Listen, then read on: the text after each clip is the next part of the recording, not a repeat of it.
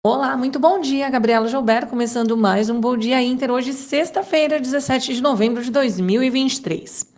As discussões sobre o fiscal aqui continuam no radar dos investidores, mesmo após a maior probabilidade de manutenção da meta de déficit zero para 2024.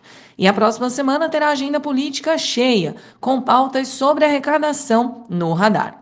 Lá fora, os yields das treasuries seguem trazendo alívio às bolsas globais e o bom humor prevalece. Nos Estados Unidos, pedidos de seguro-desemprego bateram máxima de três meses, confirmando a tendência de desaceleração do mercado de trabalho. Os futuros hoje estão em alta, seguindo o alívio dos juros das Treasuries, que mantém a tendência de queda, com as Treasuries de 10 anos em 4,39%, e a leitura de que o trabalho do Fed já está concluído.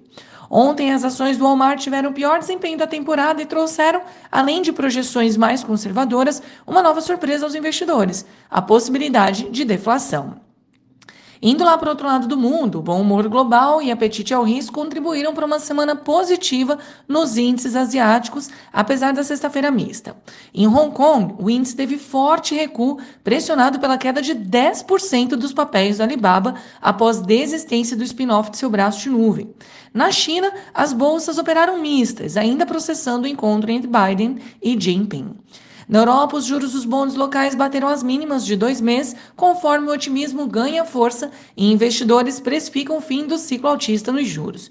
Setor imobiliário e o setor de saúde são os destaques positivos, enquanto vendas ao varejo recuaram no Reino Unido e agora os mercados aguardam dados de inflação na zona do euro.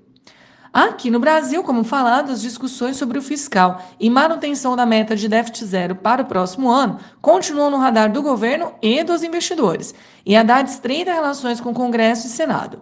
A votação da LDO pode ser concluída na próxima semana e a agenda de projetos que elevam a arrecadação também deve avançar, como tributação dos jogos online, subvenção do ICMS, reforma tributária e PL das offshores.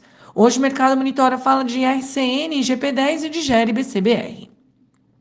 Na abertura, o índice DXY cai, os futuros em Wall Street avançam e os juros das Treasuries recuam. Petróleo retrai com aumento de oferta e dúvidas quanto à demanda global e o minério de ferro também cai das máximas, reacessando dados do mercado imobiliário chinês. E o que esperar então para o Ibovespa? O cenário externo positivo pode contribuir para a alta do índice local hoje, mesmo com as commodities em queda podendo pressionar as exportadoras. O fiscal segue em pauta, assim como as expectativas com a agenda política da próxima semana. Pessoal, este foi o Bom Dia Inter de hoje. Tenham todos uma ótima sexta-feira e um excelente final de semana. Até segunda.